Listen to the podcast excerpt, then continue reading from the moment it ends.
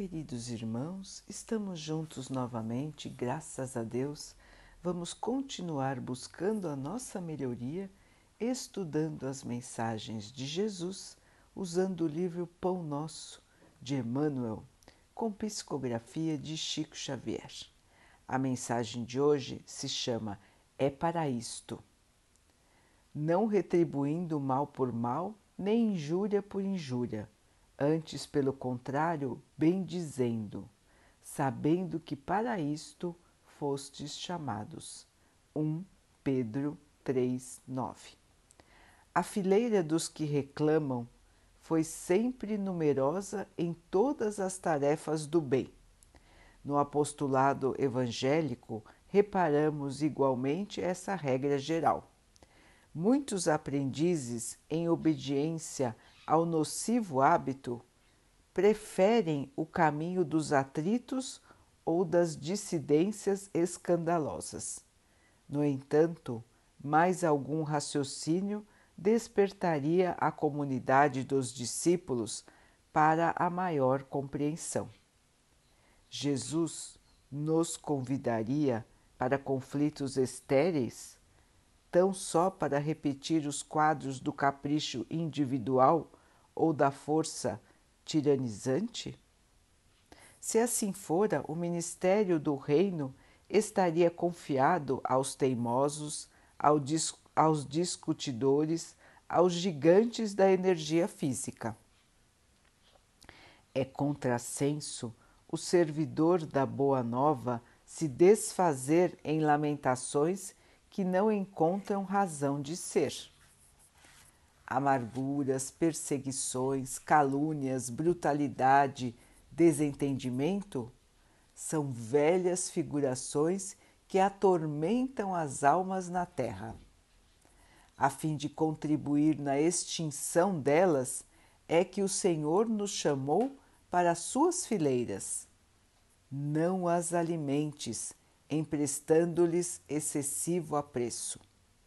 O cristão é um ponto vivo de resistência ao mal, onde se encontre. Pensa nisto e busca entender o significado do verbo suportar. Não esqueças a obrigação de servir com Jesus. É para isto que fomos chamados. Meus irmãos, que mensagem atual, não é? Infelizmente, ainda é muito atual. Emmanuel nos fala dos aborrecimentos, das discussões, das brigas, da irritação, das calúnias do falar mal, do reclamar, da brutalidade, dos tempos de Jesus, como Pedro citou, dos tempos em que este livro foi editado e hoje podemos perceber que as pessoas continuam se comportando, em sua maioria, da mesma maneira. Continuam brigando, se irritando umas com as outras, falando mal uma das outras. E para que, meus irmãos? Será que foi para isto que fomos chamados para esta encarnação?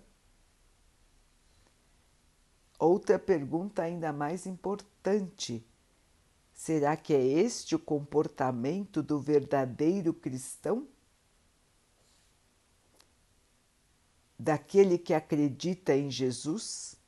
Daquele que diz seguir Jesus? Para pensar, não é, irmãos? Para pensar, para analisar e para mudar. Mudar o nosso comportamento.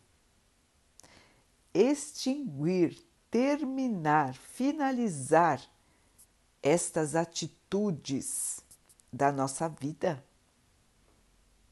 do nosso dia a dia. Aí os irmãos vão dizer: Mas ah, não sou eu que começo. Eu apenas acabo indo na onda, como os irmãos dizem, não é?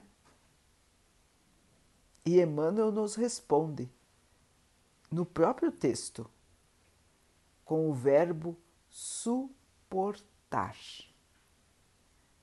O verdadeiro cristão suporta o comportamento inadequado dos seus irmãos, suporta sem reclamar, sem retribuir o mal com o mal, sem aumentar o mal.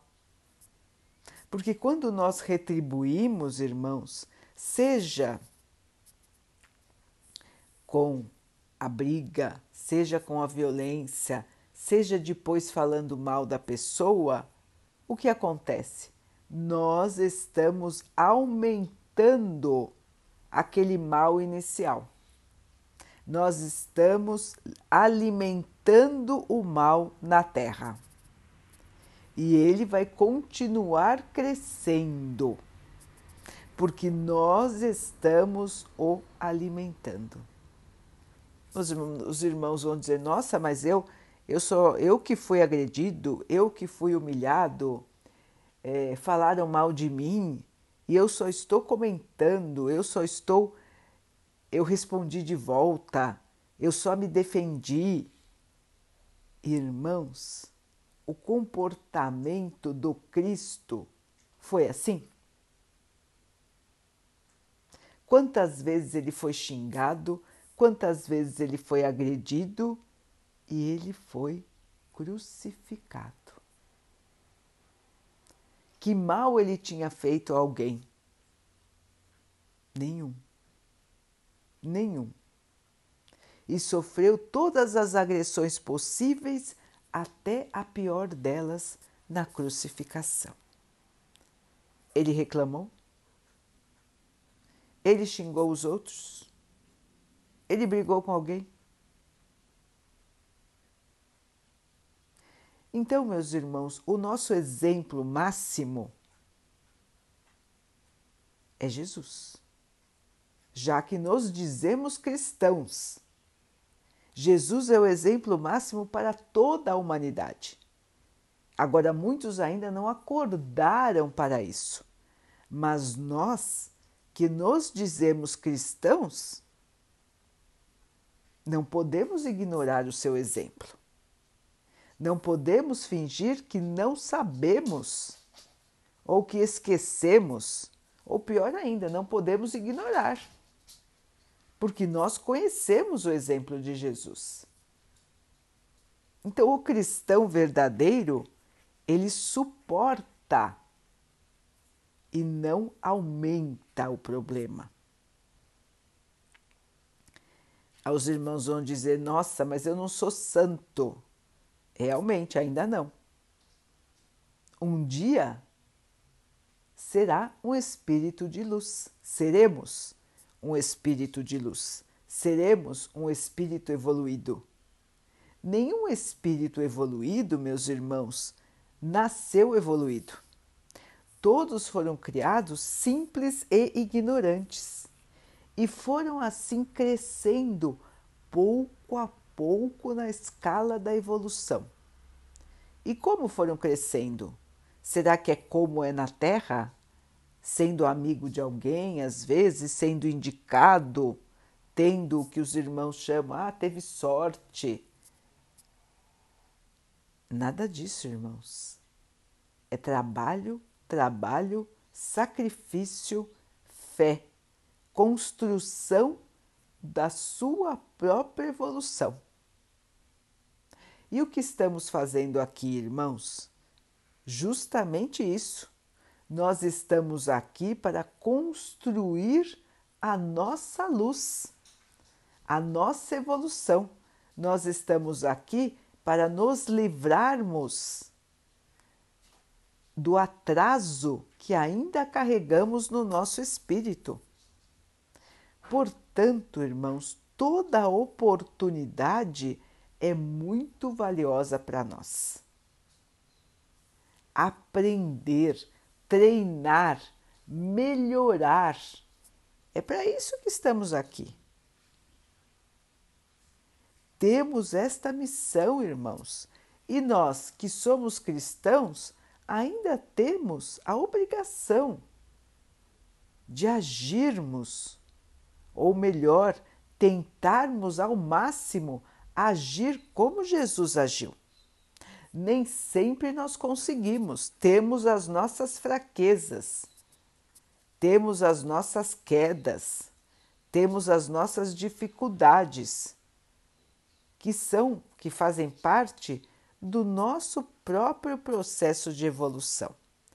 Porém, meus irmãos, nós temos que fazer força, nós temos que nos policiar, nos analisarmos e nos policiarmos, nos vigiarmos, para que possamos fazer o melhor em todas as situações. Nós que somos cristãos, que já compreendemos a essência do ensinamento do Mestre, não podemos nos comportar como outros irmãos que não conhecem os ensinamentos de Jesus. Nós já conhecemos, nós já compreendemos e nós amamos o Mestre. Como é que então nós vamos nos comportar falando mal dos outros, agredindo os outros, retribuindo o mal com o mal. É um contrassenso. Então, meus irmãos, vamos analisar a nós mesmos, vamos analisar o nosso comportamento e vamos mudar. Meus irmãos, como disse Emmanuel, é para isso que nós estamos aqui.